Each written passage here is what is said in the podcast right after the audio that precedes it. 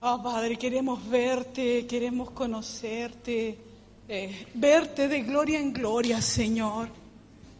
Sí, ese es nuestro anhelo.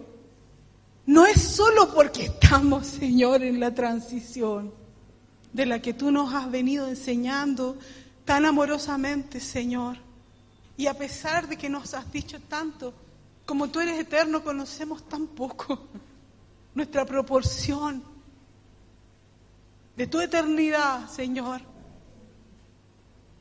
No, Señor, coloca en nosotros hambre de ti. Nosotros queremos ser conformados a tu imagen, a la imagen de Cristo.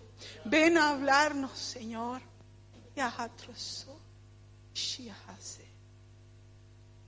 Te bendecimos, Espíritu Santo. Ven a unir y a dar razón, Señor, de lo que tú has puesto, Señor, para este tiempo.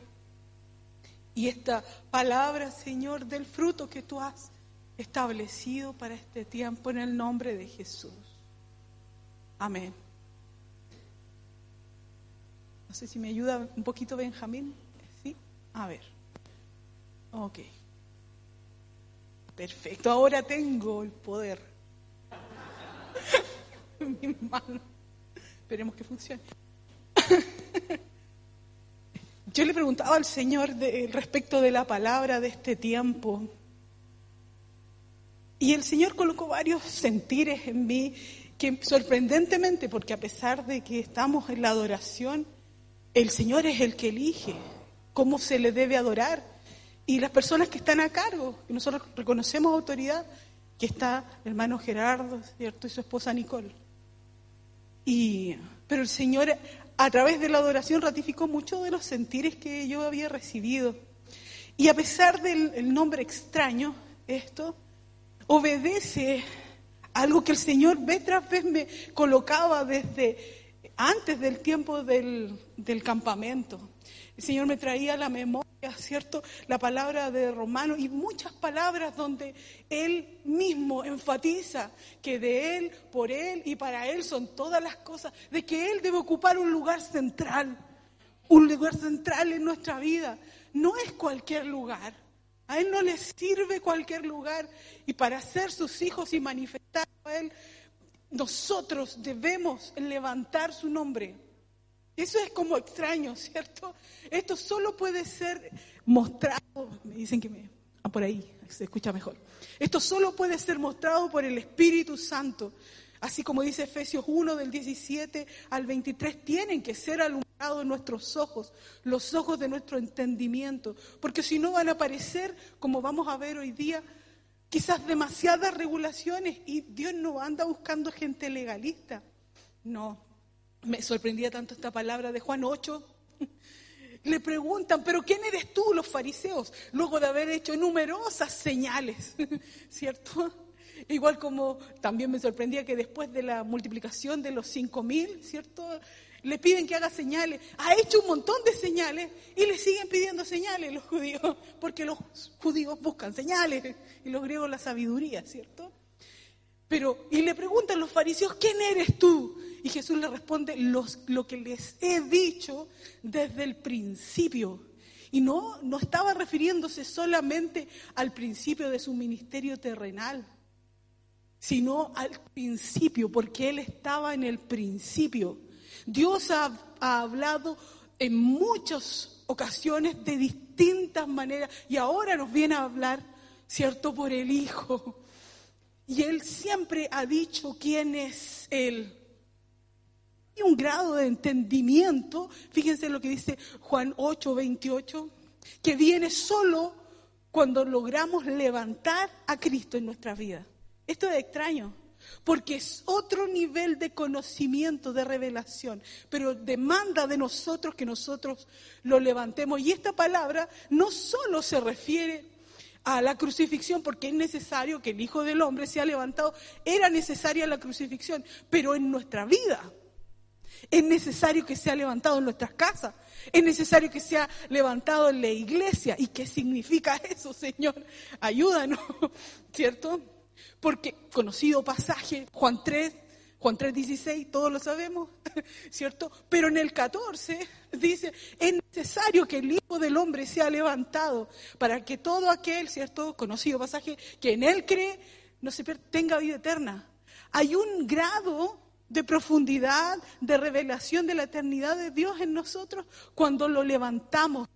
Cuando nosotros nos esforzamos en levantar, no es algo que se hace humanamente, sabemos, el Espíritu Santo lo va revelando, pero en nosotros debe haber una búsqueda por levantar al Hijo. Y este, el levantar corresponde a una raíz que significa enaltecer, exaltar, dar dignidad, elevar, declararlo, ¿cierto?, como precioso, como algo excelso.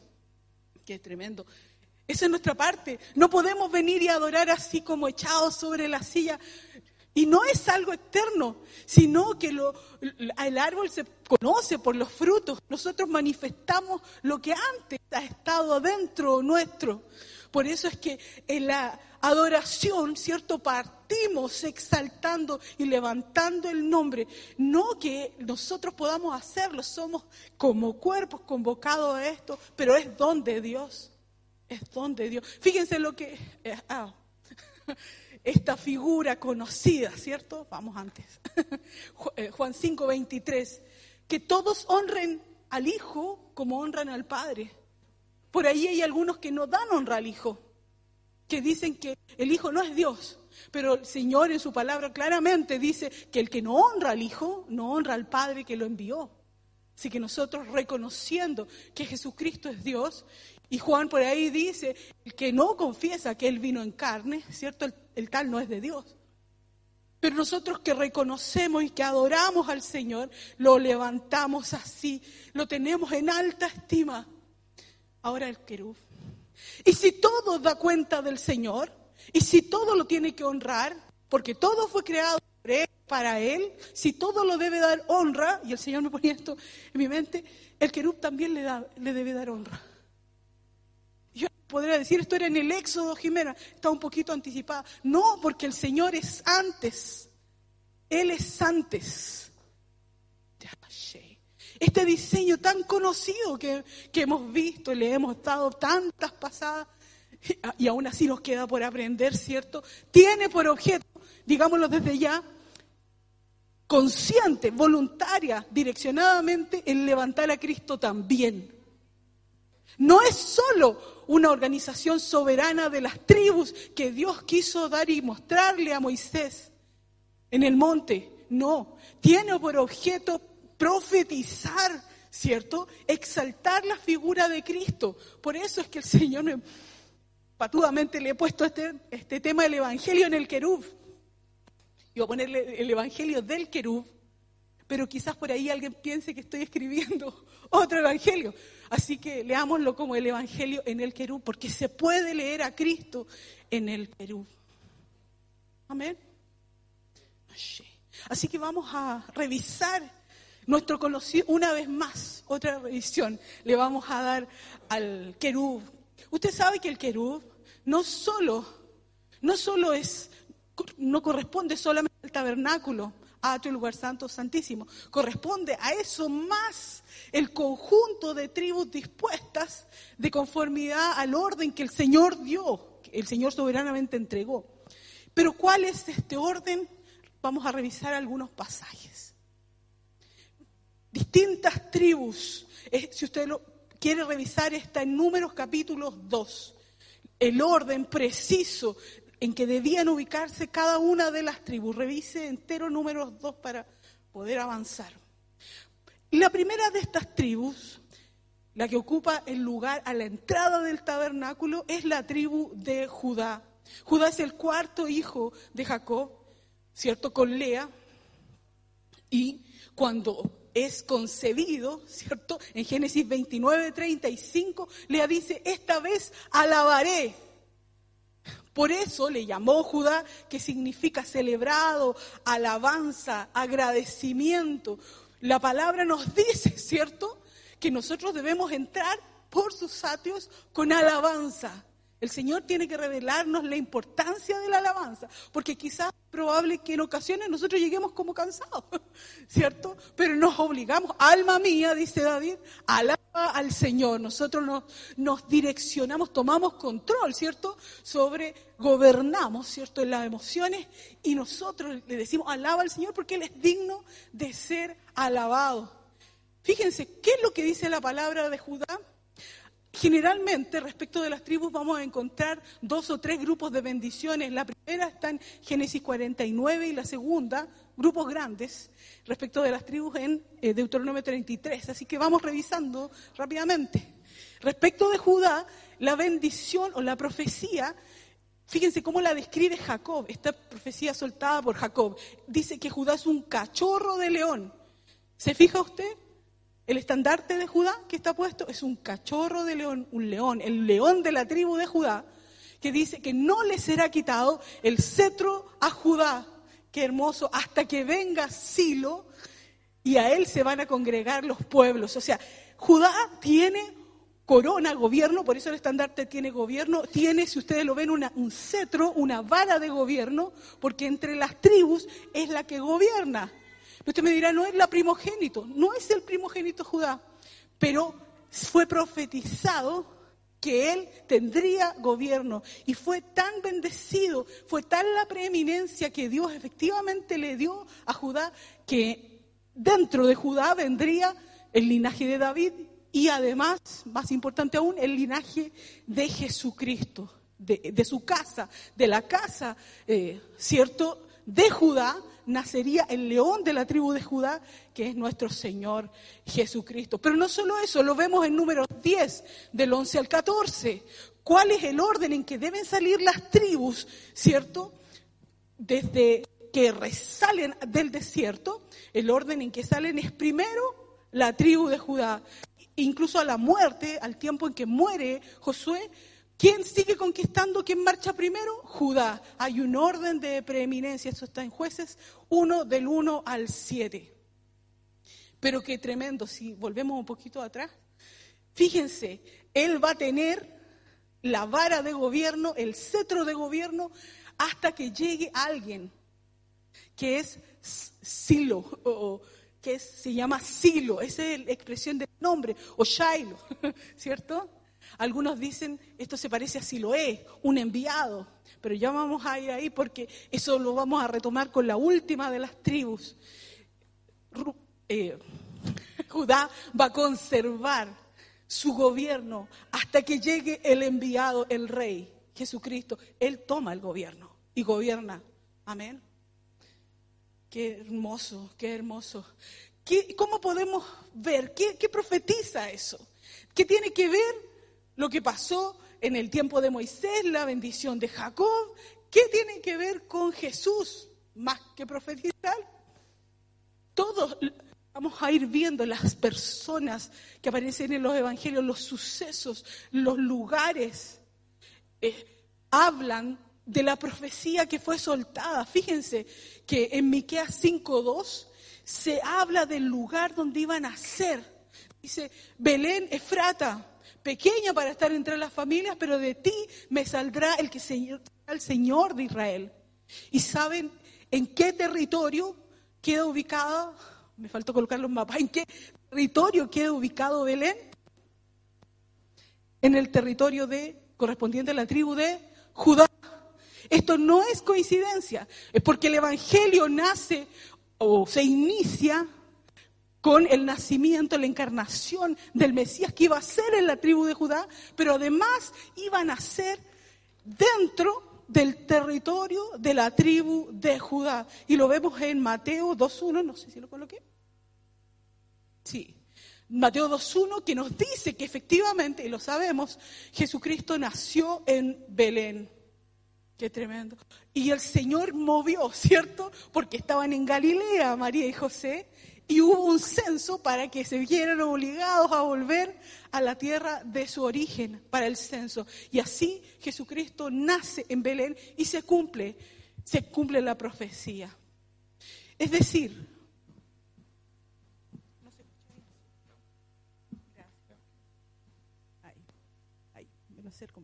Judá profetiza desde el comienzo del Evangelio la encarnación de Jesucristo, el nacimiento del Mesías el ser la puerta de las ovejas, porque la tribu de Judá está ubicada precisamente a la entrada, a la entrada, a la puerta del tabernáculo, manifiesta que este Mesías, ¿cierto? Que va a venir este rey que va a tener el cetro, va a, eh, va a ejercer el gobierno, la preeminencia y va a ser el primogénito entre muchos hermanos. Este es Jesucristo. Veamos el segundo lateral, tenemos que revisar 12. Es, corresponde a la tribu de Isaacar.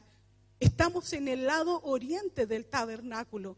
En el centro Judá, en la parte norte, eh, colindante, ¿cierto? Con Judá tenemos a Isaacar.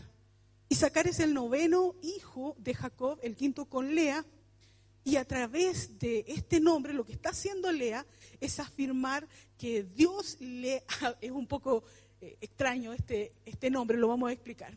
Le, le ha dado un pago. ¿A qué ocurrió? Usted sabía que tenían una contienda entre Lea y Raquel, ¿cierto? Y llegó un momento en que uno de los hijos de Lea, que es Rubén, encontró unos frutos que se llaman mandrágoras, que se asociaban con ciertos grados de fertilidad según leyenda.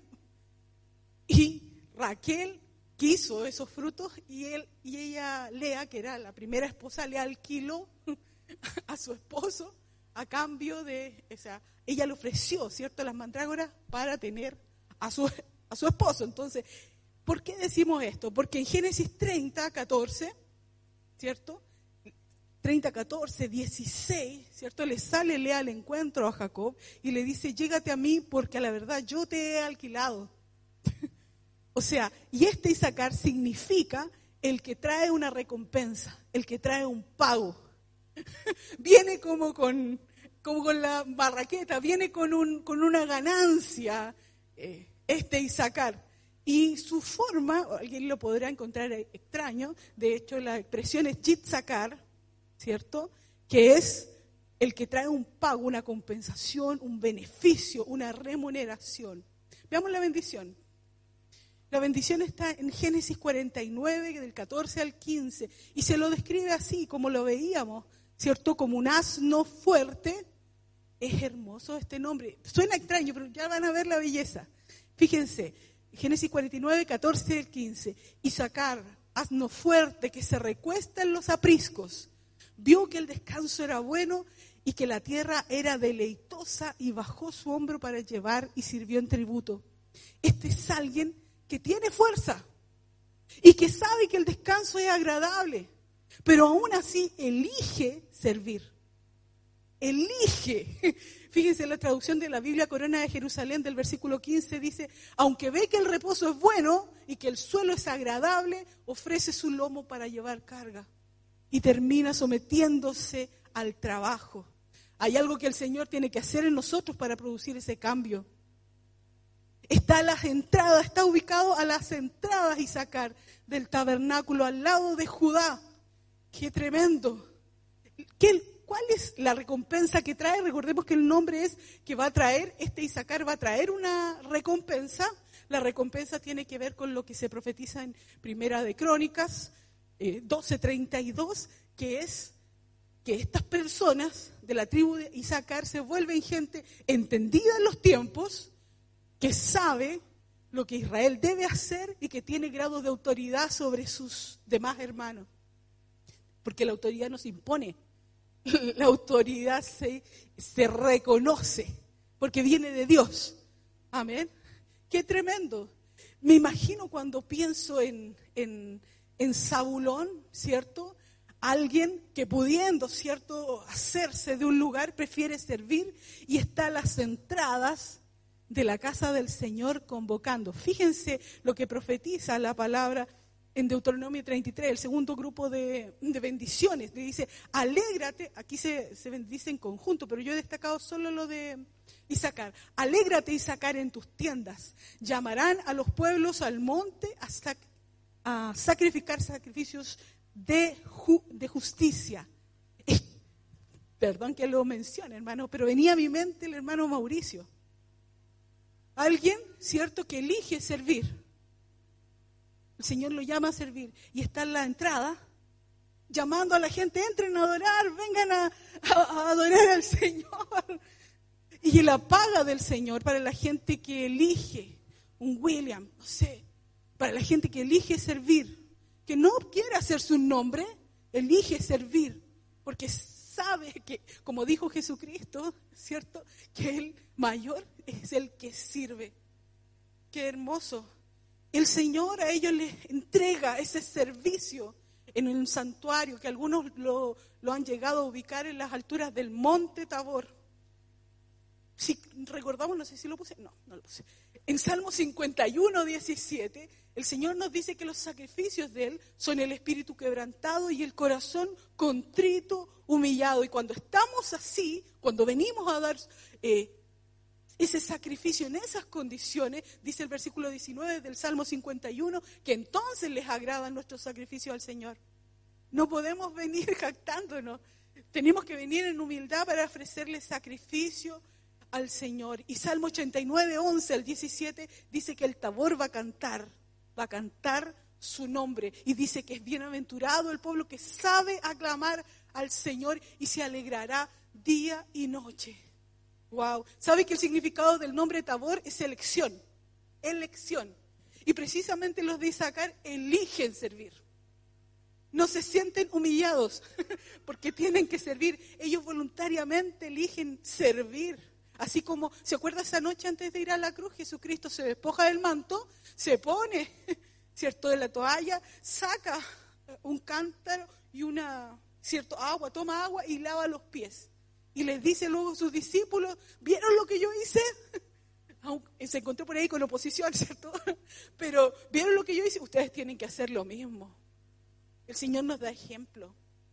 O sabe que, mire, recuerde lo que le he dicho de Isaacar y escuche Proverbios 8, del 1 al 3. Dice, no clama la sabiduría, porque ellos tienen cierto grado de sabiduría profunda que viene por el servicio. Dice, en las alturas, Monte Tabor, junto al camino, entrada del tabernáculo, camino, verdad y vida, a la entrada.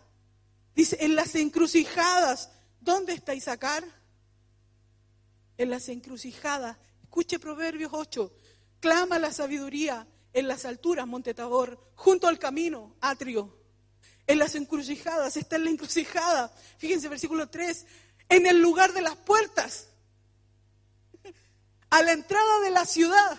Ahí está ubicando, a la entrada de las puertas da voce. ¿Se acuerdan cómo ellos clamaban? Entren a ofrecer sacrificios de justicia. Ese es Isaacar. Si leyéramos Salmo 100 diríamos, como, como los de Isaacar, canten alegres, sirvan a Jehová con alegría y entren por sus puertas con acción de gracia, este es el versículo. Pero amén. ¿Cómo, ¿Cómo, vemos esto de Isaacar en los evangelios?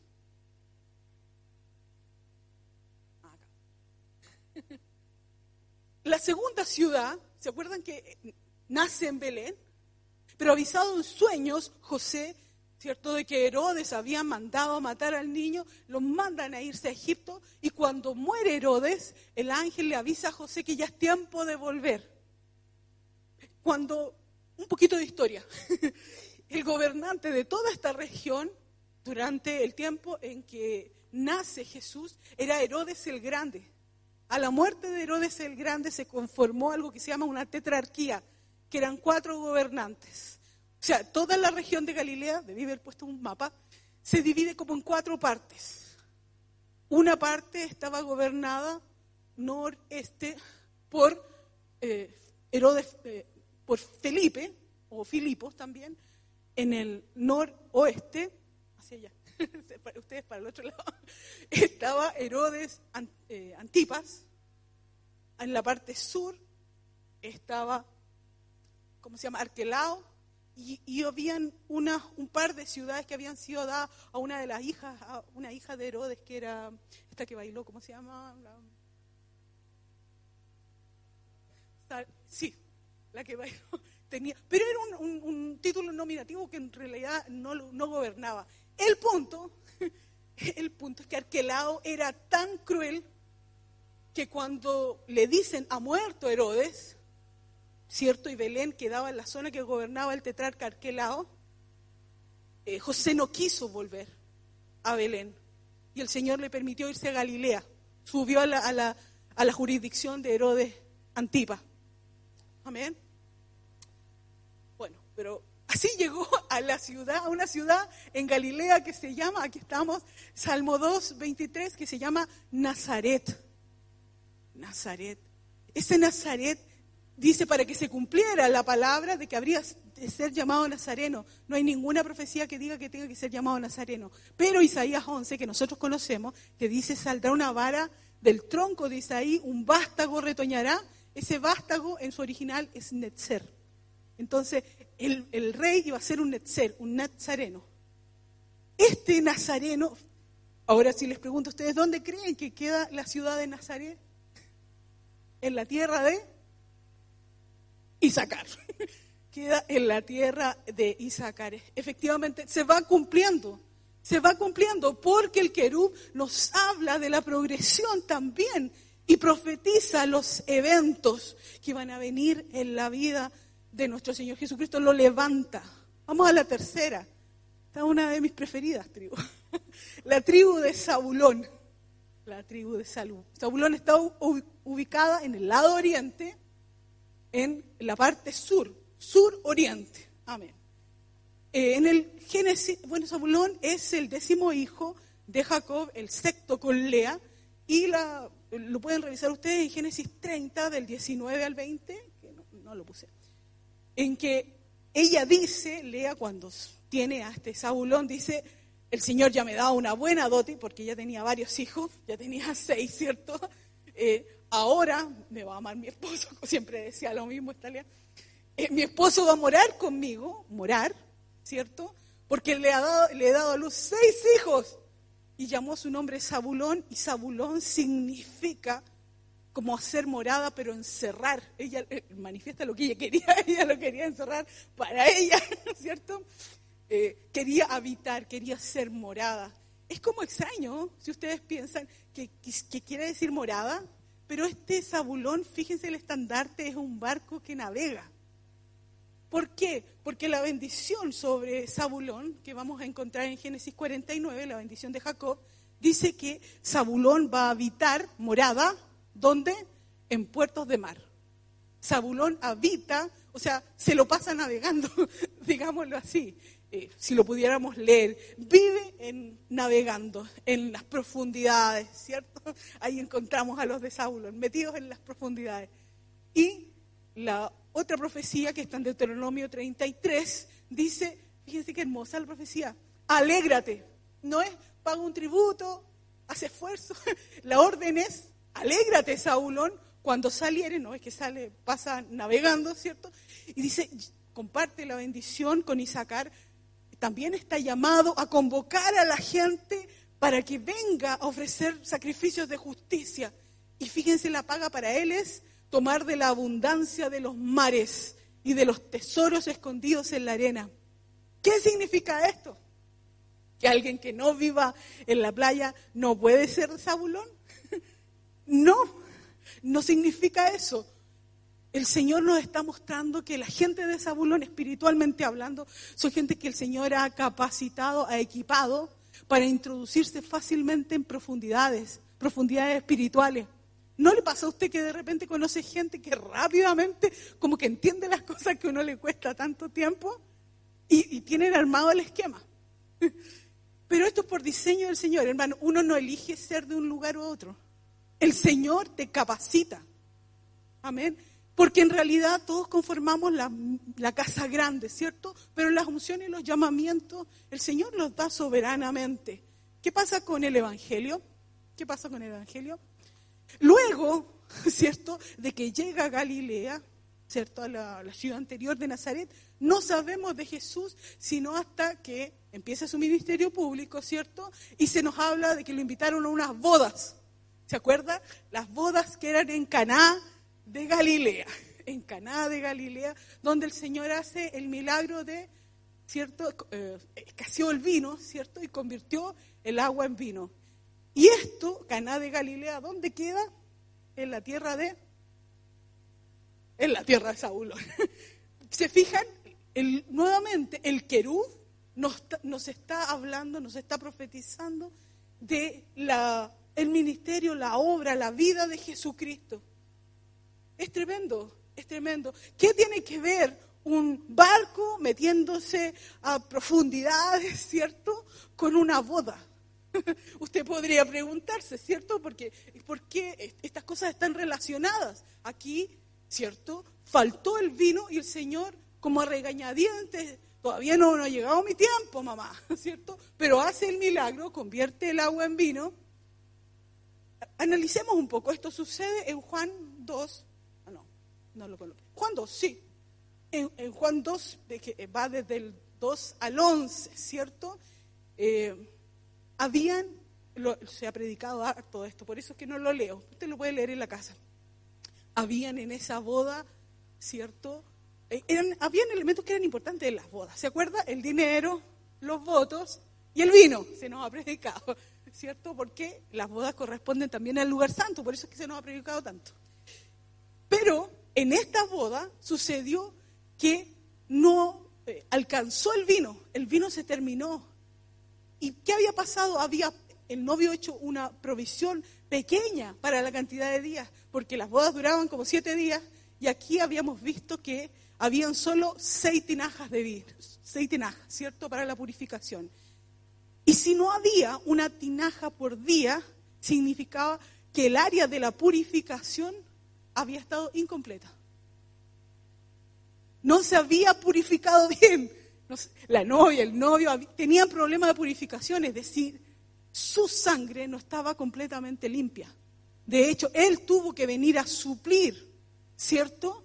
Esa falta que estaba a nivel de su sangre, porque lo muestra a través del vino. Dice, llenen estos cántaros de agua y Él los transforma en vino. Hay una palabra que se suelta para sanar las sangres que en el matrimonio no se habían terminado de purificar. Se fijan, aquí habían problemas profundos en la sangre de los novios. Y el Señor lo discierne. El Señor lo discierne y Él con su sangre, aunque todavía no ha llegado mi tiempo, le dice a su mamá, yo en la cruz recién voy a, ¿cierto? Vertir mi sangre. De todas maneras, en ese, por misericordia, el Señor lo mueve la misericordia y el amor, ¿cierto? Provee la sangre que faltaba para la purificación de ese matrimonio. Él discierne el, el problema profundo que ellos tenían, problema de sangre profundo, y lo trata. Qué hermoso es el Señor. ¿Sabe que Caná, se llama Caná de Galilea? La expresión Caná que viene ahí, lo, lo escribí, ¿cierto? Que se escribe igual, eh, en su origen significa rojizo. ¿Se fijan? Rojizo, problemas de sangre. Por eso es que tiene que ser alguien de Zabulón, alguien que sabe meterse. Jesucristo, a pesar de ser el león de la tribu de Judá, como es Dios, funciona en todas las funciones, ¿ya? Pero, pero como está en Zabulón, se mete a las profundidades, a tratar con las profundidades de los problemas de esa casa. Amén. Qué hermoso es el Señor que trate los problemas profundos en nuestra vida, que venga a navegar en los... Y de hecho, bueno, cuando pasamos, ¿cierto? Hay un estadio en que el Señor nos obliga a revisar esos problemas profundos. Tenemos que seguir. Veamos otra tribu. Simeón, Simeón. Aquí ya bajamos, nos posicionamos en el lado sur de las tribus que están en el lado sur del tabernáculo, sur oriente, ¿cierto? La ubicación de, Simeón.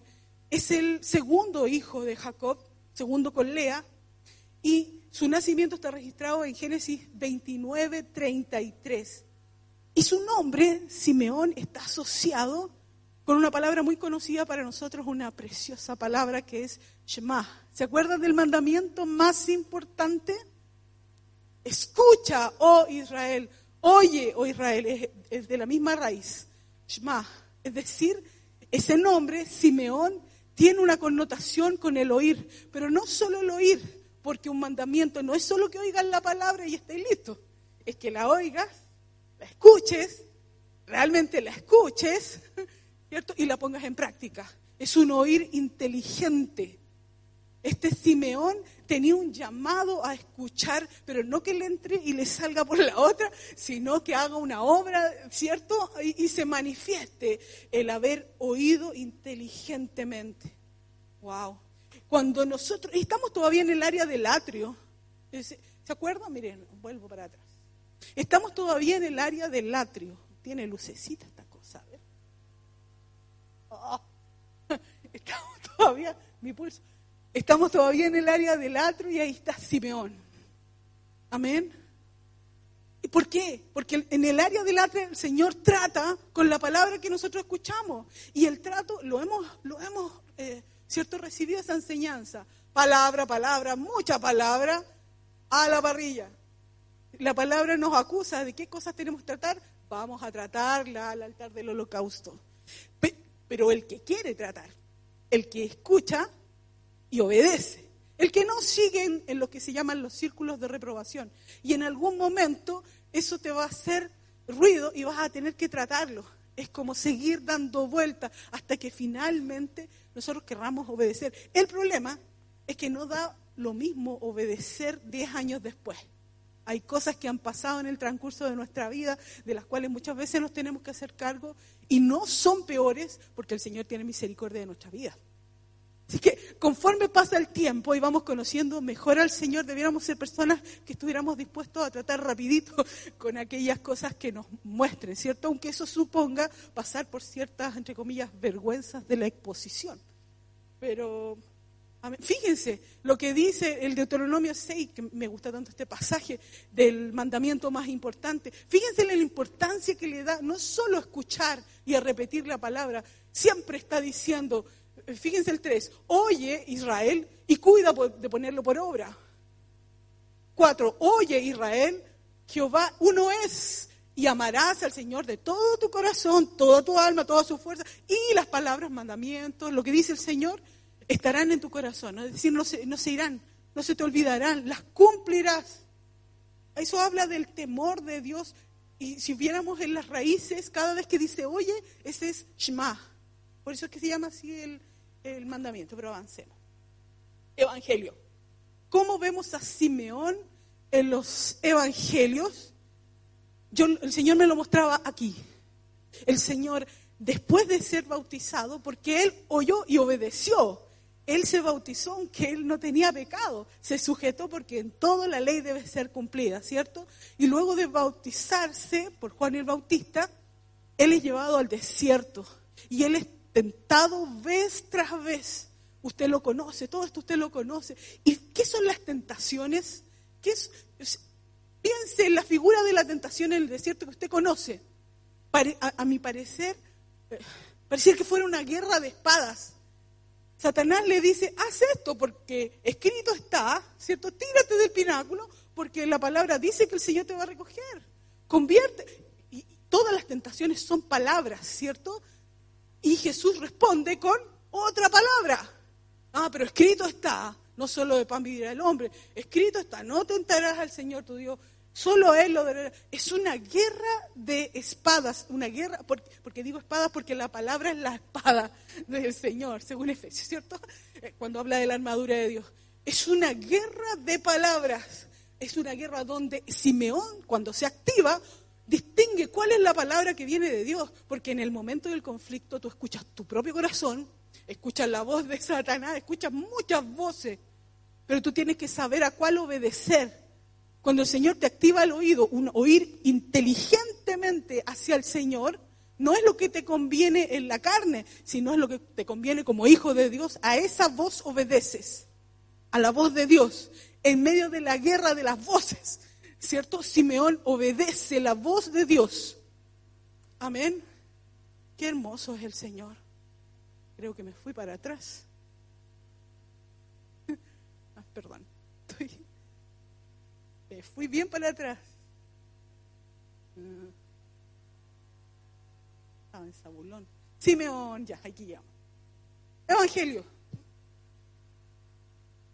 Qué tremendo. Jesucristo en el desierto. Yo veo a Zabulón, perdón. Yo veo a Zabulón en medio de las tentaciones. Veo que esa fase del atrio, porque hay una mecánica del tabernáculo con las tribus, la interacción del atrio con Simeón en Jesucristo se ve en las tentaciones porque Él responde. Y se ve también porque la palabra nos dice que el que escucha oye las palabras y las hace, es como el que edifica su casa en la roca. Ese es el que su oído, su shma, el, el rostro de Simeón en su vida se ha activado y ha decidido obedecer al Señor. O sea, Jesucristo pasó por estas, digámoslo así, en términos, una forma de parábola, una forma eh, de decir, ¿cierto? Que pasó por Judá, pasó por Isaacar, pasó por Zabulón, pasó por Simeón. en el sentido que él viene a cumplir, ha ido cumpliendo todo aquello de lo cual profetizaron las tribus, porque el querub habla de Jesucristo. El querub pretende levantar a Jesucristo. Esto es lo que me mostraba el Señor. Veamos la otra tribu, Neftalí.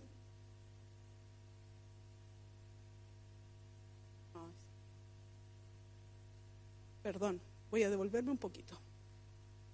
En la etapa de Simeón, antes de cerrar esto quiero decir, en la etapa de Simeón se suelta una, una cantidad muy grande de palabras en la Biblia. Suena raro decir. Pero antes de avanzar, nosotros encontramos capítulos donde el Señor empieza a enseñar bienaventuranzas, cierto, parábolas. Y si usted ve el libro de Mateo va a encontrar ¿cierto? Que antes de que vinieran las sanidades, los prodigios de milagros, viene el Señor enseñando la palabra y predicando. Y después comienzan a venir otros capítulos donde predica el Evangelio, lo vemos en el capítulo 4 al 7 de Mateo, y de ahí del 8 al 9 en adelante se empiezan a soltar los prodigios, los milagros. ¿Por qué? Porque es un diseño del Señor que las señales siguen a los que predican el Evangelio del Señor. Así lo dice Marcos 16, del 15 al 18, dice, predicad el Evangelio y estas señales seguirán a los que creen. En mi nombre echarán fuera demonios, hablarán lenguas, ¿cierto? Pondrán sus manos sobre los enfermos y estos sanarán. Estas señales van a venir después de Simeón. Después de que pasemos por Simeón, después de que Simeón se cumpla en nuestra vida, van a empezar a aparecer estas señales. Amén. Por eso es que en los ministerios evangelísticos siempre usted ve, cuando hay evangelio real, digámoslo así, predicado, ¿cierto? Vemos la exposición y el cumplimiento de milagros. Ahora sí, avancemos. Tenemos a Neftalí, que está en la parte nororiente del tabernáculo, está ubicada esta tribu. Neftalí es el sexto hijo de Jacob, ¿cierto? El segundo con Bila. Y su nombre, lo pueden ver ustedes en Génesis 30, del 7 al 8, viene de una expresión que es naftul, que significa luchas, luchas en plural. Ella, Raquel, luchaba con su hermana y viceversa, o más bien dicho, porque este nombre lo pone, ¿cierto, Raquel? He luchado con mi hermana, no pude tener bebé, yo le doy a mi sierva, obtuve por fin un hijo de Jacob, lo que ella quería, ¿cierto? Son luchas en la carne esto, pero de lo que estamos dando señal es algo que no es en la carne y que son las distintas luchas a las que el Señor nos lleva en toda la parte del atrio, porque claro que hay luchas en el atrio para cumplir todo lo que el Señor nos dice en su palabra. Veamos, ¿dónde vemos esto? En los evangelios. El Señor es llevado a una ciudad que se llama Capernaum. Capernaum. Esto está en Juan capítulo 2, versículo 12. Capernaum está ubicada en Neftalí. O sea, el resultado de todo el proceso de tus luchas por obedecer la palabra te va a llevar a Neftalí. Y Neftalí, si tú te fijas bien, tu estandarte es una sierva o una cabra, ¿cierto? Que sube, que asciende. Porque cuando tú obedeces la palabra del Señor, Entraste por la puerta, entraste por Judá, por Cristo, el león de la tribu de Judá, ¿cierto? Y empiezas a obedecer el trato del atrio y el Señor te abrió el oído, escuchas la voz del Señor, la cumples y puedes empezar a ascender en tus procesos. Por eso es que la palabra profética es Génesis 49, 21. Ella va a pronunciar dichos, dichos hermosos, pero es una sierva es, una, es alguien que asciende, que está diseñado para ascender. La vida en el Señor nunca debiera ser estar cierto plano durante tanto tiempo o descender. En ocasiones el Señor nos va a llevar a descender, pero es para sujetarnos a procesos de humillación, para luego, ¿cierto? Al que se humilla, al Señor lo exalta. El Señor, como cantábamos, de gloria en gloria. Ese es el proceso en el Señor. Y cuando pasamos, como acabamos de pasar, el proceso completo de al menos la etapa del atrio, de esta primera etapa del querú, ¿cierto? Se empiezan a, a abrir comprensiones y revelaciones en nuestra vida de los cielos, ¿cierto?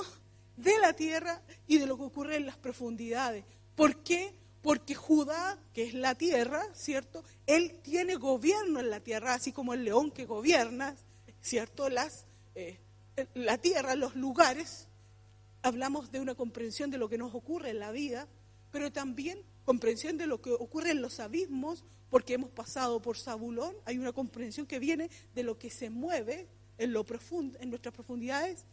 Y en Isaacar, porque ellos son entendidos en los tiempos, es una comprensión de lo celestial también. Todo eso se activa una vez que nosotros hemos avanzado por el atrio. Amén. Y todo eso se activó también en Jesucristo, porque Él avanzó por todas estas etapas. Sigamos. Sigamos. Rubén, estamos en la, en la, en la parte lateral sur de las tribus alrededor del tabernáculo.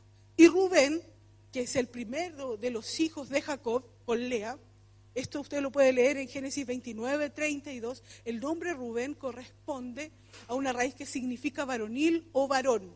Y si usted ve el estandarte de la tribu de Rubén, es precisamente un rostro de hombres.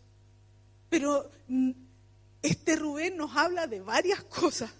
Nos habla eh, es, terrible, porque cuando vamos a buscar en Génesis 49 la profecía la palabra profética respecto de Rubén, cómo describe Jacob a Rubén, lo describe, tú eras mi primogénito, ¿cierto? El principio de mi vigor, pero fuiste tan impetuoso como las aguas que dejaste de ser el principal, perdiste tu primogenitura. ¿Por qué? Porque subiste a mi lecho, cometiste incesto con Bilja, que era la esclava de Raquel. Entonces, cuando estamos hablando del rostro de hombre, estamos hablando de el hombre con todas las disoluciones activadas, con todas esas cosas no tratadas. ¿Mm?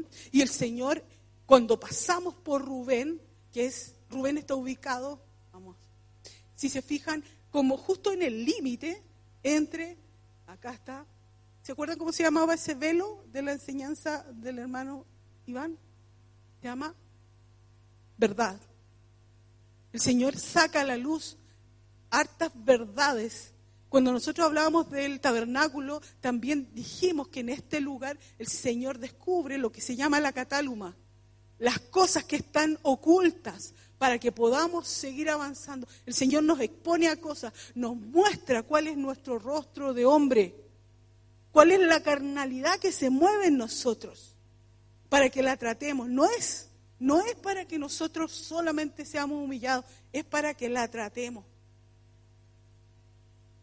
¿Qué dice? Pero fíjense, eh, hay un contraste, ¿cierto?, entre Jacob, que nos muestra la realidad de Rubén, y Moisés, en Deuteronomio 33 que clama por Rubén.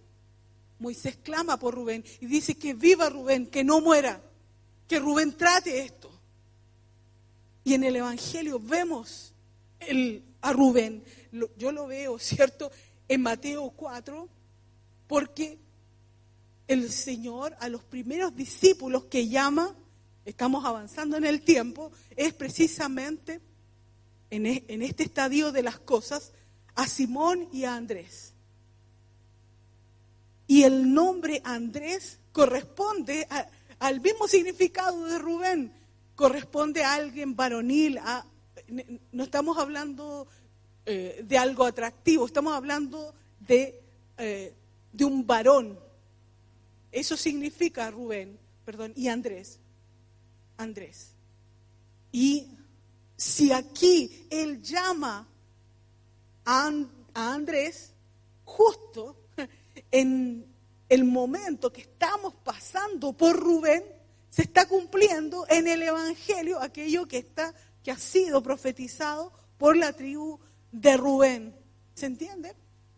Porque el estandarte de Rubén es el hombre.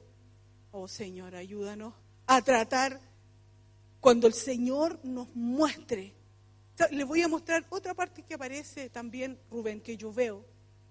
El Señor dice que le, que le era necesario pasar por una ciudad, en Juan 4, del 1 al 18, y esta ciudad estaba en Samaria y se llamaba Sicar. Y allá se va a encontrar con una mujer, la mujer samaritana. Se lo va a encontrar junto a un pozo que es el pozo de Jacob.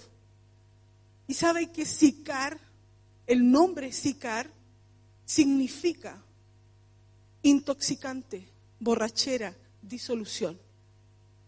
En este estadio de las cosas en que está avanzando, ¿cierto? Por Rubén, tiene que salir la disolución, la borrachera, tiene que salir esa carnalidad de la que habla el rostro de Rubén a la luz para ser tratada. Por eso es que el tratamiento que Jesús tiene con la mujer es tan como de choque. ¿Cierto? Tráeme a tu marido. Cinco maridos has tenido. Porque te tiene que sacar a la luz lo que está oculto. Y ella tiene un corazón tan lindo, la samaritana, porque no se defiende. Dice, es verdad, es verdad, tienes razón, me parece que eres profeta, ¿cierto?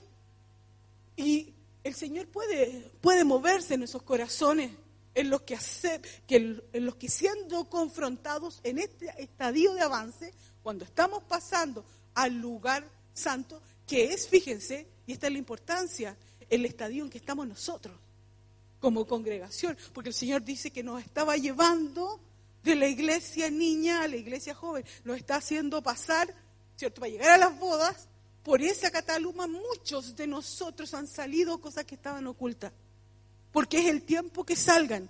En algunos han comenzado crisis, en algunos se han desatado cuestiones de ataques de pánico, en otros han aparecido situaciones que creíamos que la teníamos arreglada y no la teníamos nada arreglada, la teníamos como tapada con tierra, ¿cierto? El Señor permite que en este estadio esa carnalidad humana salga a la luz para que la tratemos. ¿Por qué? ¿Porque Dios no, le gusta avergonzarnos? No, porque este es el momento para tratarla.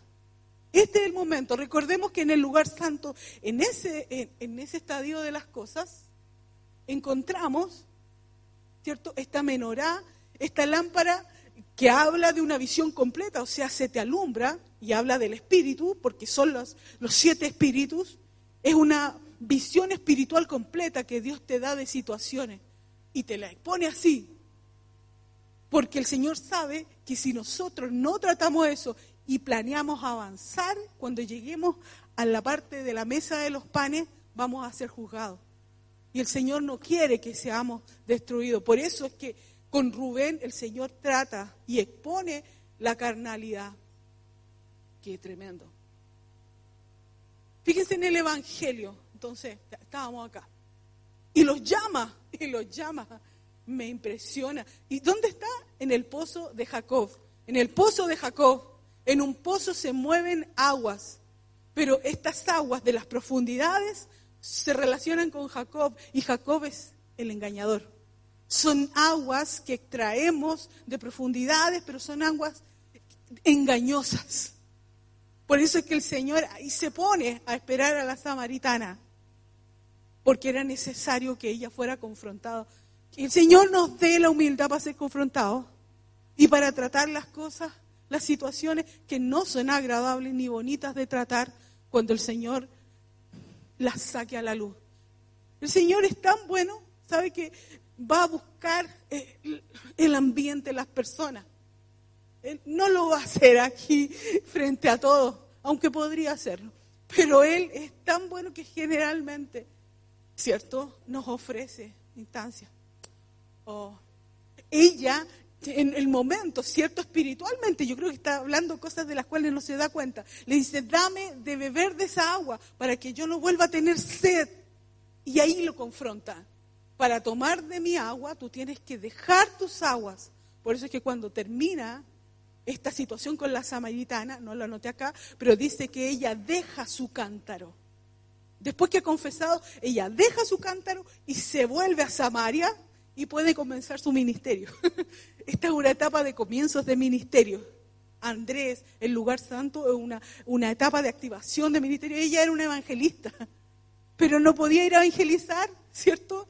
Si tenía todo ese cántaro, porque en ese lugar, ¿se acuerdan de la señal del hombre del cántaro? Las aguas se examinan. Digamos, Dan. Estoy hablando de cosas que ustedes ya conocen o que se, hemos visto, hemos visto acá en casa. Dan está ubicado entonces en la parte norte del de, eh, tabernáculo, es la tribu, y acá ustedes están viendo dos estandartes, porque durante un tiempo Dan detentó uno y después empezó a exhibir otro, en realidad incluso había un tercero, pero se los estoy mostrando porque se condice con la palabra. Dan era el quinto hijo de Jacob, el segundo con Bila, y que era la sierva de Raquel, y eso está en Génesis 30, del 5 al 6, ustedes lo pueden ver. Y el nombre Dan significa juez. Hay una acción de juzgar. Cuando Dios nos hace pasar, o de lo que está hablando de la tribu de Dan, el Señor nos está mostrando cómo somos nosotros. Es tan complicado, hermanos, cuando nos damos cuenta que somos personas que juzgamos fácilmente, que fácilmente salen palabras de nuestra boca ¿Sabes lo que pasa cuando tú eres una persona que juzga mucho? Generalmente te equivocas. Se endurece tu corazón. Pero además la palabra dice que con el mismo juicio que nosotros, con la misma medida con que nosotros medimos, se nos viene de vuelta. Entonces estamos sembrando juicio que en algún momento se nos va a venir. Entonces no es extraño que si estamos acá con Dan, que significa juicio, estemos frente al lugar santo en la conocida mesa de los panes, que es una mesa de juicio. Ustedes saben, ¿cierto? Voy a ponerlo ahí. Ahí está Dan. Fíjense la, profecía antes de llegar al, Evangelio. En Génesis 49 la profecía que hace eh, Jacob de Dan es que va a juzgar. Él le dio esa identidad. Dan va a juzgar a su pueblo. Pero qué terrible la descripción que da. Dice, es una serpiente que está junto al camino, una víbora junto a la senda que muerde los talones del caballo y hace caer al jinete. Es como que, y es verdad, hay juicios que, que ni siquiera son puestos, que parecen verdaderos ataques, que en vez de traer a la luz, hacen que la gente caiga. El Señor nos está llamando a examinar nuestra lengua, la, dureza. Porque aunque el Señor, porque es verdad, Pablo dice, ustedes ya lo deberían haber juzgado, y hablando de una situación de incesto que está, dando en una iglesia. Pero no pasar todo el día juzgando, no llegar y lanzar palabras que, que, que no edifican, sino que destruyen. Hay palabras que dañan más que los golpes, hermano. Y este Dan, este Dan, qué tremendo. Fíjense cómo habrá sido la palabra como para que lo describan como una serpiente. Por eso es que el estandarte de Dan, el primero de ellos, ustedes ven, la serpiente que muerde los talones del jinete, una palabra que va contra la profecía, qué duro, y la hace caer. Wow. Me acordaba como ese profeta que, le, que, engaña al otro profeta, ¿cierto? Para que retroceda. Señor nos libre de ser gente así. Y si lo somos, si nos reconocemos, pidámosle perdón al Señor en este estadio. Nosotros de toda palabra ociosa vamos a tener que dar cuenta. Eso nos dice la Escritura. Pero hay un, hay un acto de mucha misericordia del Señor. Yo lo encuentro aquí, vamos a los evangelios. Sí. Vamos al evangelio. El Señor, yo lo identifico así, me lo mostraba así el Señor. Esta es la estadía, la pasada por Dan. Después de llamar a Pedro y a Andrés, ¿cierto? Andrés el, el, hombre y Pedro, pucha, que mostraba su rostro de hombre, ¿cierto? Pasaba él con, ¿cierto? Con esa impetuosidad varonil. Llama a otros dos hermanos que son Jacobo y Juan, los hijos de Zebedeo. Si nosotros vamos a la raíz del nombre Jacobo, es la misma que Jacob, que es engañador, el que toma por el talón, el que toma por el talón. ¿Lo ven ustedes? El engañador, la serpiente, toma por el talón. Pero el Señor no solo llama a Jacob, llama, lo llama junto con su hermano Juan. Y cuando vamos a ver el significado del nombre, Juan es precioso. Juan significa, habla de la misericordia de Dios.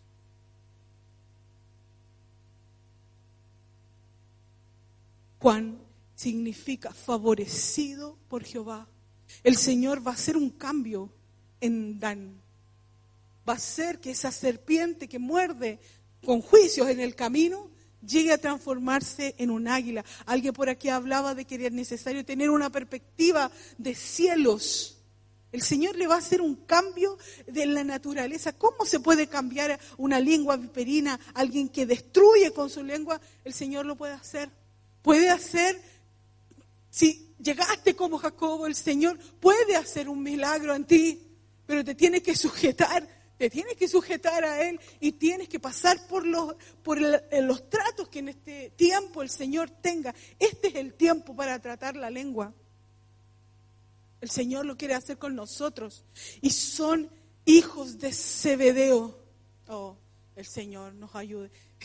Y fueron cambiados los dos. ¿Se acuerdan que hay un, un instante en que quieren destruir? Le preguntan a Jesús, ¿hacemos llover fuego sobre una ciudad que era Samaria? Porque eran violentos los dos con su lengua. Y el Señor le dice, no tienen ni idea de qué espíritus son. Los voy a tratar a los dos. Los favoreció. Claro que los favoreció. Juan significa favorecido. Claro que los favoreció que te cambien una naturaleza así. Es un tremendo favor del Señor. Oh Señor, ayúdanos. Por eso me acordaba de, la palabra. Fíjense la profecía de Génesis 49, la que soltó Jacob después de hablar de que era una serpiente. Qué triste decir que un hijo tuyo es como una serpiente. la parte del versículo 18 dice, eh, eh, lo único que espero, Señor, es que tú me salves de esto. ¿Cierto? Tu salvación esperé, dice el versículo 18.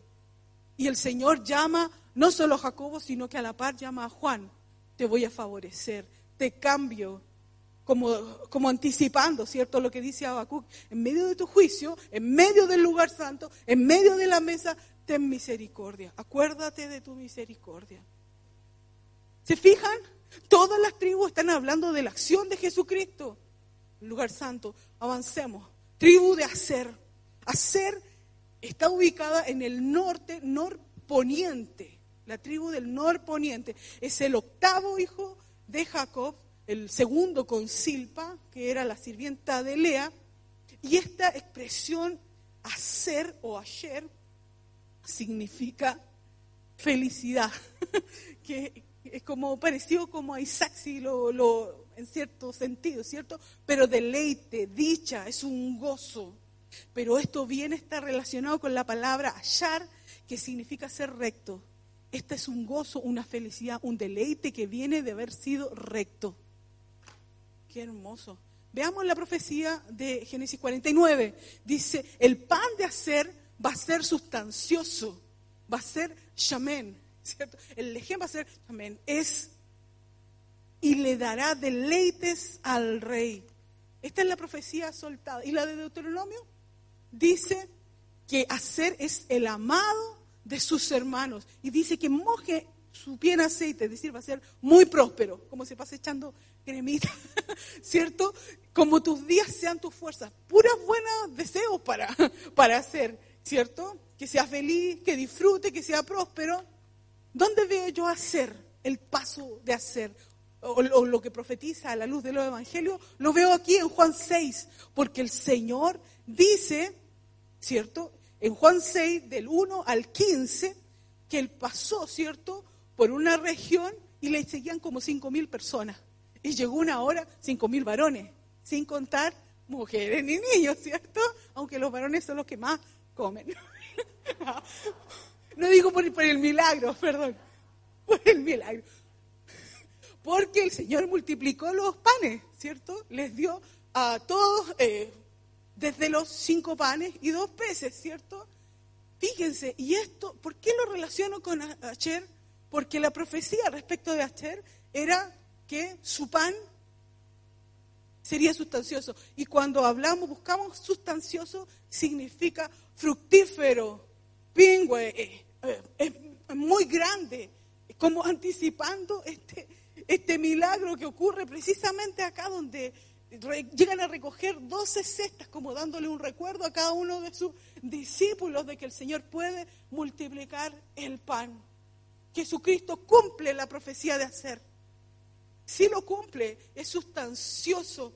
Y el alimento no solo es pan, sino todo el alimento. Por eso es que también se multiplican los peces. Avancemos a la de abajo. En el sur poniente encontramos a la tribu de Gad. Es tremendo. Gad fue el séptimo hijo de Jacob, el primero con Silpa, que era la eh, esclava de Lea. Lo ven en Génesis 30, del 9 al 11.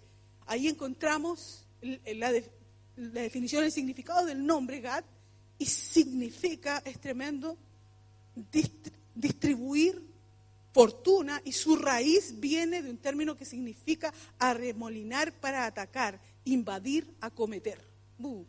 Esta tribu tenía un llamado guerrero, por eso es que ustedes ven ahí en su estandarte unos guerreros. De hecho, la profecía que suelta Jacob sobre su hijo dice que un ejército lo va a acometer, pero él va a acometer al final. Lo van a atacar, pero él se va a defender. Él se va. Y esta gente de Gat tenía un diseño tan grande para la guerra.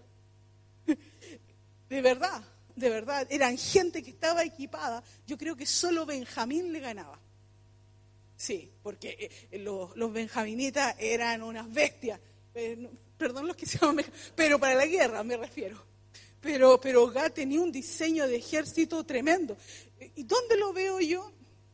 En los evangelios, oh, perdón, Ah, me faltó la bendición de Génesis 33. Fíjense, esta es la bendición de Moisés. Le dice que va, se va a ensanchar, va a crecer esta tribu y como león reposa. ¿Saben que la expresión reposa de Génesis 33, 20 es rugido?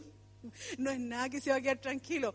Han escuchado, no, han escuchado ustedes, pero el rugido del león espanta a los demás. Habla de la fiereza. Y fíjense cómo se lo describe en esta profecía Gad va a arrebatar, taraf, brazo testa, o sea, va a dejar a los enemigos destruidos y se va a colocar en lo mejor de la tierra.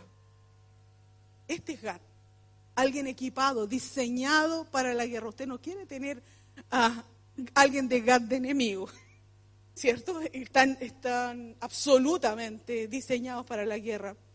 Mm. Arranca, fíjense, en la palabra taraf porque arranca, es arrebata, es saca de cuajo, hace pedazos las cabezas, wow. Y los brazos de los enemigos lo inhabilita, están hechos para la guerra. Y cuando uno busca, eh, el origen de esa palabra es decretar, es decir, está, tú puedes luchar también a través de palabras, puedes, eh, este era el, equipamiento de Gad. Pero, ¿cómo lo vemos en el Evangelio?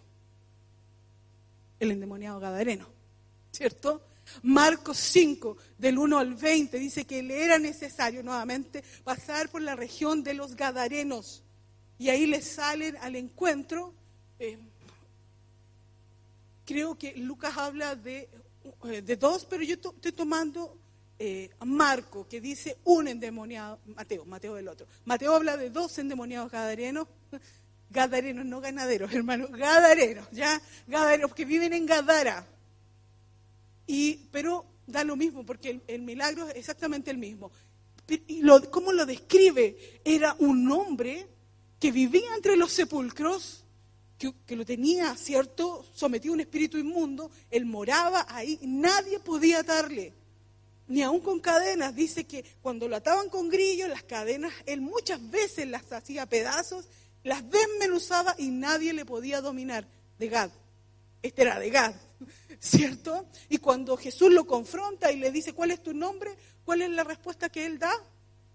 Somos legión, porque somos muchos. Ejército lo cometerá.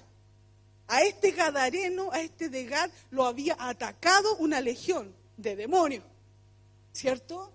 Pero no está, ahí no terminaba la historia, porque la profecía era, pero él va a acometer al final. Pero eso es en Cristo, porque Jesucristo es el que eh, cierto, lo liberta, cierto, y manda que estos demonios salen de él, por son miles, y salen a eh, uno, cierto, unos cerdos que estaban en la región, los cuales se precipitan. Vamos. Entonces, nuevamente, Jesucristo cumple la profecía de Gad. Ha ido cumpliendo cada una de las profecías. Vamos a ir a los últimos tres. Paciencia. Benjamín. Benjamín. Este yo creo que Gad estaba equipado para la guerra, pero Benjamín realmente era duro de matar. Pero de verdad, de verdad, se, se, no, feo decirlo, se, no se echó, se, se confrontó con todas las demás tribus, ¿cierto? Cuando sucedió el evento del levita, ¿cierto? Que había ocurrido eh, precisamente en Benjamín, y le dio lo mismo ir a pelear con todas las demás tribus. Y sabe que les costó vencerla. A Benjamín les costó vencerla a las demás tribus. Bueno, el decimosegundo hijo de Jacob.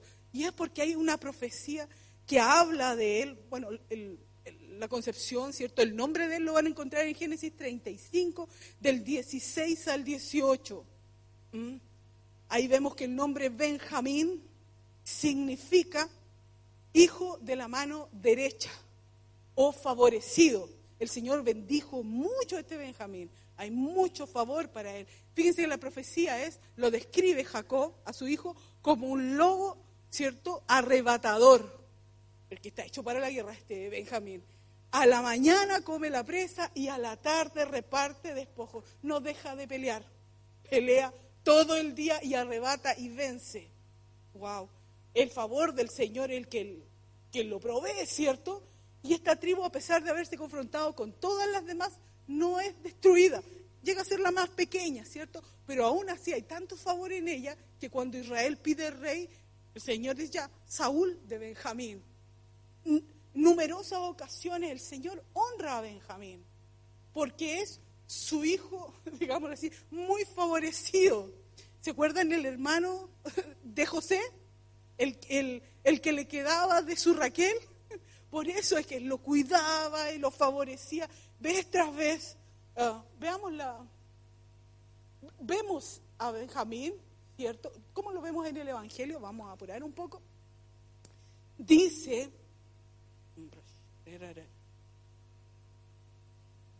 La palabra dice, ¿quién es el amado? ¿Quién es el amado de Dios? Es Jesucristo. Porque cuando Él está hablando, está hablando con su Padre y dice que ellos sean uno, para que donde yo estoy, que ellos estén conmigo, así como yo estoy contigo, Padre. Te fijas que estaba en los hombros, dice que vean mi gloria que me has dado porque tú me amaste. Esos hombros hablan de autoridad y cuando Jesucristo se movía, se movía con la autoridad del Padre. Yo no hago nada sin, sin verlo a mi Padre. Y el que me ha visto a mí, ha visto a mi Padre, dice él. Ah. Y la profecía, ¿cierto? Que está citada en los evangelios, ¿cierto? Que dice, siéntate a mi diestra hasta que ponga a tus enemigos por estado de tus pies, también está hablando de Jesucristo. Así que se cumple también. Y el equipamiento que Él tiene. Yo pensaba también se cumple, fíjense, cuando a él lo van a tomar, que al final no lo capturan. Él se entrega, dice, yo soy, ¿cierto? Pero viene un ejército a acometerlo. También se cumple, también se cumple Gad en Jesucristo, aunque él vence al final. Y no solo los romanos, que por otra parte hay un diseño torcido del lobo, ¿cierto? Que está en Roma. Pero el, lobo bendecido en el sentido del arrebatador, que vence al que le pretende acometer, que también lo cumple Cristo, ¿cierto? En el, en el correcto diseño, amén, lo cumple nuestro Señor Jesucristo. Vamos a la penúltima de las tribus que es Efraín. Estamos hablando de cómo todo el querub habla de la obra y del evangelio de Jesucristo. Y se me corrió una letra. Benjamín, perdón, Efraín. Efraín. Antes de seguir, viene Efraín y después viene Manasés. Y en la palabra alguien quizás puede haberse eh, preguntado por qué están Efraín y Manasés, si no son hijos de Jacob, ¿no les ha pasado a ustedes? Que quizás alguien dice, ¿dónde está José? ¿Por qué está Efraín? ¿Por qué está Manasés? ¿Por qué no está José? ¿Y, qué pasó con Leví? Bueno, sabemos, ¿cierto? Es más conocido lo de Leví que el Señor lo apartó como una tribu para sí y les dice, no va a haber heredad para ti porque yo soy tu heredad, tremenda heredad, ¿cierto? Y tú vas a habitar alrededor del tabernáculo. Pero lo que pasa con, eh, lo que pasa con Efraín y lo que pasa con Manasés es que en, este caso lo que hizo Jacob cuando vuelve a encontrarse con José es que podríamos decir, hace una especie de adopción. Esto usted lo encuentra, lo encuentra de sus hijos. Mm, se lo voy a dar. En Génesis, en un momento, Génesis 48, 5, que no lo tengo anotado ahí, dice, tus dos hijos, Efraín y Manasís, que te nacieron en Egipto, míos son. Eso le dice, como Rubén y Simeón, es decir, como que los adoptara, entre comillas, siguen siendo de José pero los incorpora como a la par. Y además en Génesis 49, 26 le dice a José, las bendiciones de tu padre son mayores que las mías. Y en Génesis 48, 22 dice, yo te he dado una parte más que a tus hermanos. Fíjense, una parte más. Vamos al querub completo para mostrarlo. Una parte más, aquí está. No es, si fuera solo José, José quizás estaría acá, pero el Señor le dio una parte más le dio el lugar de dos hijos a José. Por eso es que se cumple Génesis 48, 22. Yo te he dado una parte más. Estamos acá en Efraín. Ah, y pero ¿por qué estoy explicando esto? Ah, porque hay bendiciones que se dan sobre José que son aplicables a las dos. A Efraín y a Manasés porque ellos representan a José, pero te he dado una parte más. Ahora yo te incorporo a tus dos hijos como si los adoptara, pasan a ocupar dos tribus en lugar, que, en lugar de uno. Esa es la bendición que le está dando eh, Jacob a José. Eh, y esas las pueden revisar ustedes porque son preciosas. Nosotros leímos parte de algunas, pero la bendición de José, rama fructífera, ¿se acuerdan? Cuyos vástagos se extienden por el muro. Lo pueden revisar en Génesis 49 y en Deuteronomio 33 son tremendas, hablan de prosperidad, reconocen el trato duro que le ha tocado a José, pero declaran mucha prosperidad sobre ellos. Ahora vamos entonces a Efraín. Estamos en Efraín. La palabra de Efraín está en Génesis 41, 52. Y, y el nombre Efraín dice relación con una doble capacidad para fructificar. El Señor, cuando llegas a este estadio, el Señor te fructifica sobrenaturalmente. Pero fíjense cuál es la figura de Efraín. Efraín es un buey. Para llegar al estadio de Efraín, tú tienes que haber pasado, ¿cierto?, por todo el corte de los instintos más bajos para que esa fuerza que antes venía de, una fuente torcida, de una fuente lujuriosa, ahora se entrega para trabajar ¿Se acuerdan cómo nos describían en el campamento a, Elías? Como una especie de buey. Tiene tanta fuerza a nivel espiritual que puede conducir a todo el campamento, que puede llevarlos a un estadio, que, no es un trabajo fácil, no es un trabajo, eh, eh, se, muere Elías, entre comillas, en fuego, ¿cierto? Sabemos que él no muere, estoy diciendo a sí mismo, en procesos de fuego, pero al mismo tiempo el Señor lo fortalece y saca aceite para él en esos procesos. Pero él es como, tiene rasgos tan similares con Isaacar, ¿cierto? Elige servir, porque sabe que el servicio le da acceso inmediato, ¿cierto? La doble porción que está, a que está llamado, pero también a, también a estar inmediatamente al lado de la presencia del Señor. Es hermoso el llamamiento de Efraín. Efraín en los evangelios, podría decir. Vuelvo a Génesis 49.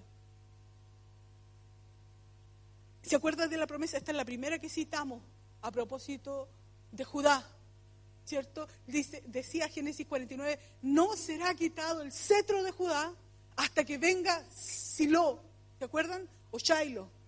Y a él se le congregarán los pueblos hay una ciudad que se llama Silo. Es este, y está ubicada en la tribu, en el territorio de la tribu de Efraín. Y este Silo o era el nombre o el apodo que se le daba al Mesías. Por supuesto, está hablando de la culminación de un proceso. ¿Y saben el, significado de Silo, donde había un santuario?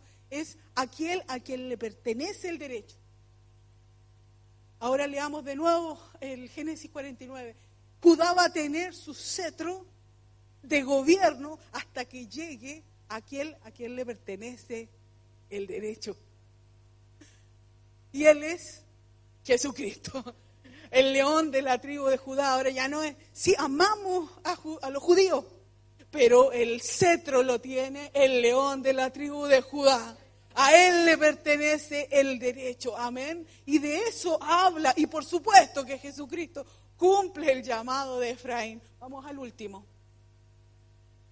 Señor precioso. Fíjense, Juan 17.3, antes de pasar a Efraín, dice, esta es la vida eterna, que te conozcan a ti, único Dios verdadero, y a Jesucristo, podríamos decir a quien le pertenece el derecho, pero también se asocia con Siloé, este Silo, aquel que tú has enviado. El apóstol de los apóstoles, ¿cierto? El profeta de los profetas. Vamos a la última tribu, tribu de Manasés. Todo el querub habla de Jesucristo de la obra de Jesucristo, del mover de Jesucristo. Este Manasés es el primer hijo de José. Recuerden que Efraín y Manasés son hijos de José. Los tuvo con la egipcia Asenat, con su esposa Asenat. Y el nombre Manasés significa, viene de Menashe como hacer olvidar. Es como una especie de consuelo. Él dice, cuando le coloca así a su hijo, lo voy a llamar Manasés porque Dios me ha hecho olvidar el trabajo, había sido esclavo, y él y la casa de mi padre. Yo creo que él nunca olvidó ni el trabajo ni la casa de su padre, pero se refiere al dolor. Porque la experiencia tú la sigues recordando, pero cuando están sanas, y lo hemos dicho tantas veces, ya no las vuelves a, sufrir. ¿Cierto? Las puedes recordar y, lo que aprendiste de esa experiencia. Eso te trae un grado de sabiduría un grado tremendo de sabiduría. ¿Dónde veo a Manasés? Ah, aquí está el que, eh, me hace olvidar, ¿cierto? La, raíz del Génesis 41, 51. ¿Dónde yo veo el Evangelio? qué hermoso. Si lo, lo transcribí. Lo veo en este episodio ustedes lo conocen. Ocurre en el Monte Hermón y el monte Hermón está ubicado dentro del territorio de Manasés. Es el extremo norte de Manasés. Y en el monte Hermón se produce la transfiguración. Y este, esta transfiguración donde suben a un monte alto, Jesús llama a sus tres más cercanos, Pedro, Juan y Jacobo, ¿cierto? Y se transfigura, se muestra, muestra parte de su deidad ante los ojos de sus, de sus amigos, de sus discípulos, ¿cierto? Y aparecen a sus costados los dos testigos de los cuales se nos han estado predicando tanto, ¿cierto? Y es una manifestación gloriosa, porque pucha que tiene que haber sido glorioso tener a Elías, escuchar a Moisés. Moisés estuvo cara a cara en el monte, ¿cierto? Y su rostro resplandecía. Realmente, para cualquier judío estar viendo a Moisés y a Elías, yo creo que te desencajaba la expresión ídolo no es aplicable porque eh, la idolatría es un pecado, pero es como si fuera un cierto, dame un autógrafo, no sé. Como, yo me imagino la desubicada de Pedro que se pegó en ese momento, que llega a decir, hagámosle una enramada, ¿cierto? A Elías, otra a Moisés y otra a Jesús, pero tienes a Jesús ahí. Tienes a Jesús. Hay un problema, me decía el Señor y, así iba entendiendo por qué se dio toda esta vuelta. Hay un problema y un riesgo, no un problema, un riesgo de esta etapa de estadio en la que nos encontramos. Y nos tenemos que cuidar de esto, de dejarnos deslumbrar por alguien más que por Jesús.